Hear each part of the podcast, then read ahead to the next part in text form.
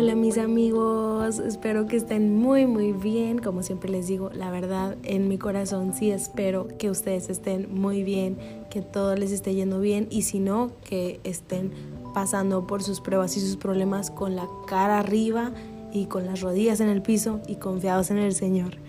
Muchas gracias por estar escuchando una vez más mi podcast. Gracias, gracias por regalarme este tiempo y pues a lo que venimos. El programa de hoy se llama ¿Y tú seguirás la estrella? Bueno, vamos a comenzar orando y entregándole este programa al Señor. Dios, gracias por un día más, gracias porque tú eres maravilloso, porque nos llenas, nos inundas de tu gracia y de tu misericordia. Te pedimos que tú estés con nosotros mientras escuchamos este programa y durante todo el día, todos los días, que podamos sentir tu presencia, que nos podamos sentir protegidos constantemente y que pongamos atención a las cosas que nos rodean, porque con eso tú nos hablas. En el nombre de Jesús, amén.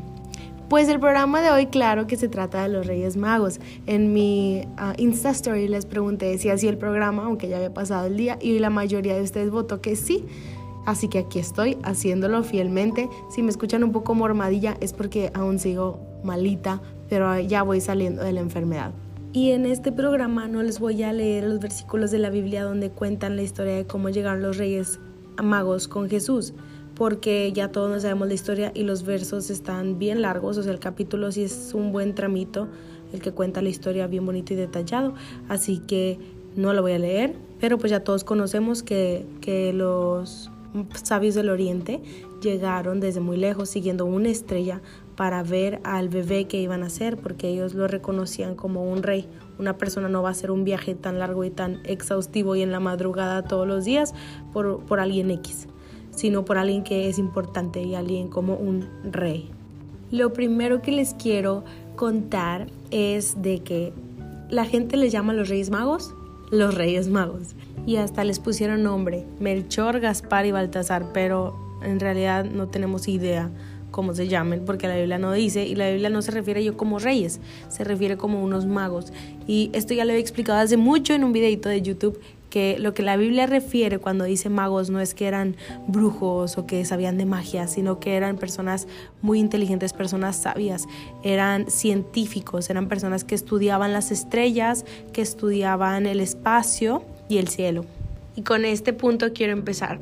Dios cuando nos habla y cuando nos quiere mostrar a Jesús, siempre usa cosas que llaman nuestra atención, cosas que son especiales para nosotros, cosas en, en las que nosotros estamos metidos, por ejemplo, como ellos estaban metidos en las estrellas, ellos estudiaban las estrellas, les fascinaban las estrellas, era su vida, era su trabajo, era su pasión y Dios usó las estrellas para llamar la atención de ellos. Sin embargo, esa estrella estaba a vista de todos, no nada más estaba a vista de ellos, pero ellos eran los únicos preparados, los únicos que voltearon al cielo, los únicos que decidieron seguir la estrella.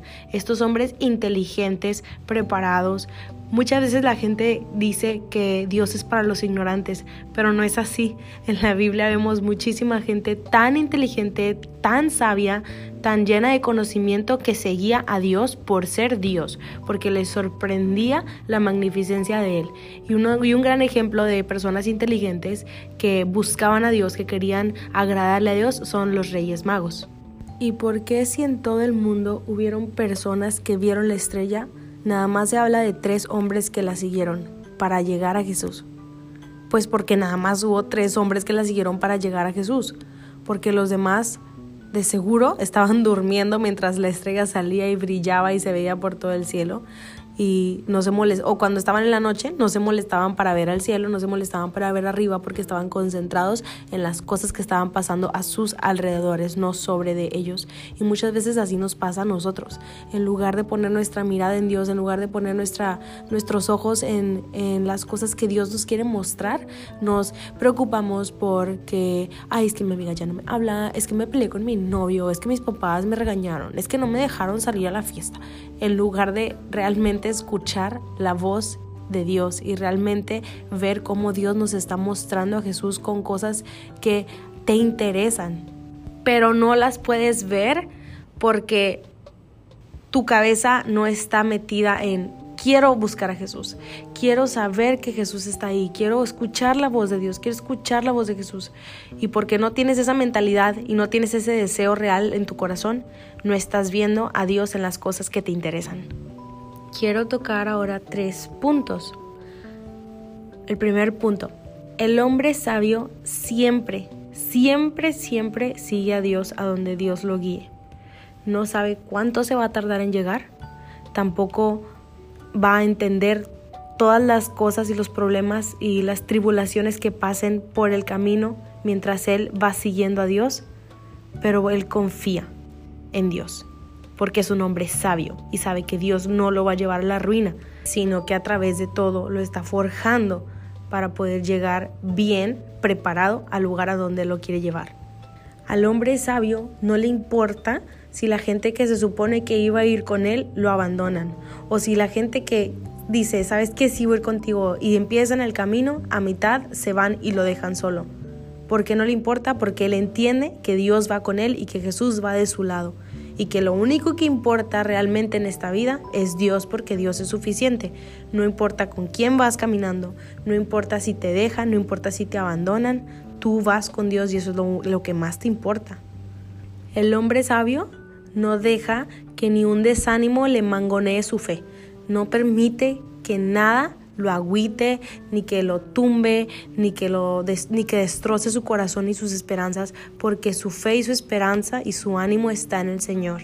Entonces hay que aprender a que los desánimos de las personas cuando Dios nos manda hacer algo, cuando estamos siguiendo al Señor, no nos deben de importar. Lo único que nos debe de importar y de lo único que nos debemos de tomar es de las promesas que Dios nos ha dado. Punto número 2. Los hombres sabios siempre se preparan para encontrarse con Jesús. Ah, o por cierto, esto de los hombres sabios no me estoy refiriendo nada más a los hombres, obviamente también las mujeres sabias se preparan para todo y cuando digo hombres sabios me estoy refiriendo como a los reyes magos, pero es un ejemplo de mujeres y hombres, nada más para que sepan, aquí en la plática es mujeres y hombres. Bueno, a lo que iba. Los hombres sabios se preparan para encontrarse con Jesús. En este camino en el que nosotros vamos, ¿qué llevamos para prepararnos para cuando nos encontremos con Jesús? Vamos a llegar y le vamos a, la vamos a entregar un corazón todo destrozado, todo asqueroso, lleno de pus, lleno de gusanos. No, tenemos que llegar con Él y que Él nos encuentre con un corazón limpio, con un corazón lindo, con un corazón puro, con un corazón lleno de su palabra, con un corazón que lo ama, que lo desea, que lo anhela. Lo que tú llevas cargando es lo que le vas a, lo que le vas a entregar a Jesús cuando lo veas, cuando te lo encuentres. Y si traes chismes, mentiras, líos, argüende, ¿eso es lo que le quieres dar a Jesús? No, tenemos que limpiar nuestra alma, tenemos que limpiar nuestro corazón. Acuérdense que los hombres sabios, bueno, todos en la vida, no nada más los hombres sabios, pasamos por pruebas y esas pruebas o nos destruyen o nos forjan. Nos forjan a ser personas fuertes, personas poderosas de corazón, personas que cuando se encuentran a alguien que pasó por esa situación le dan un aliento tan grande que esa persona empieza a confiar en el Señor porque escuchó tu testimonio, porque está escuchando las palabras de un corazón que pasó por el fuego, Así que este 2020 yo te invito que le des a Dios un corazón de oro refinado por el fuego, que le des el incienso de una vida que se dedicó a usar sus dones y talentos para explotar el ministerio de Dios y que le des la mirra de una vida de sacrificio, una vida que dejó todo para seguirle a Él.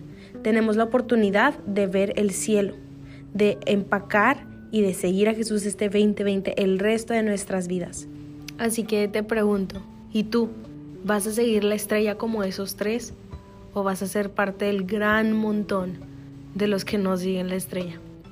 Y por último, les quiero decir algo. Jesús puso la estrella para todo el mundo. Nosotros no somos dignos de nada, no somos dignos de ser hijos de Dios.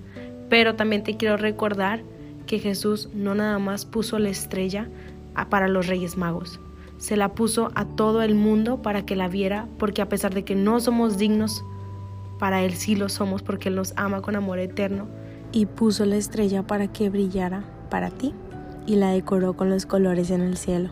Feliz 2020 y Dios te bendiga muchísimo. Adiós.